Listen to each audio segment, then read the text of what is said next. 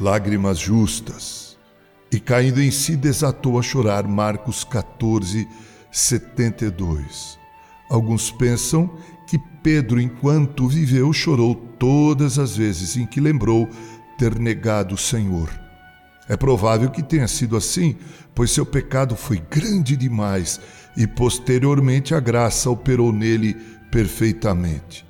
Essa mesma experiência é comum a toda família redimida, conforme o grau em que o Espírito de Deus removeu o coração natural de pedra.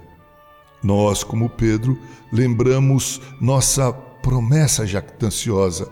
Abre aspas, ainda que venhas a ser um tropeço para todos, nunca serás para mim, fecha aspas. Engolimos nossas palavras com as amargas ervas do arrependimento. Quando pensamos no que prometemos que seríamos e no que temos sido, podemos chorar torrentes de tristeza. Pedro pensou em quando negou o Senhor. O lugar em que o fez, a pequena causa que o levou a abominável pecados, juramentos e blasfêmias com os quais procurou sancionar seu erro e terrível, a terrível dureza de coração que o levou a fazê-lo novamente e ainda mais uma vez. Podemos nós, quando somos lembrados de nossos pecados e sua excessiva iniquidade, permanecer impassíveis e obstinados? Não chamaremos nossa casa de boquim, conforme lemos em Juízes 2, de 1 a 5, e clamaremos ao Senhor por garantias renovadas de amor perdoador?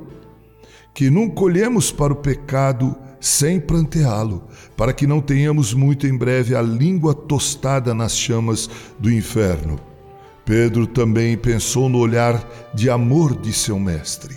O Senhor acompanhou a voz alarmante do galo com um olhar repreensivo de tristeza, piedade e amor. Esse olhar jamais deixou a mente de Pedro enquanto ele viveu. Foi muito mais eficaz que dez mil sermões seriam sem o Espírito. O apóstolo arrependido certamente choraria ao recobrar o perdão pleno do Salvador que o recolocou em seu antigo lugar.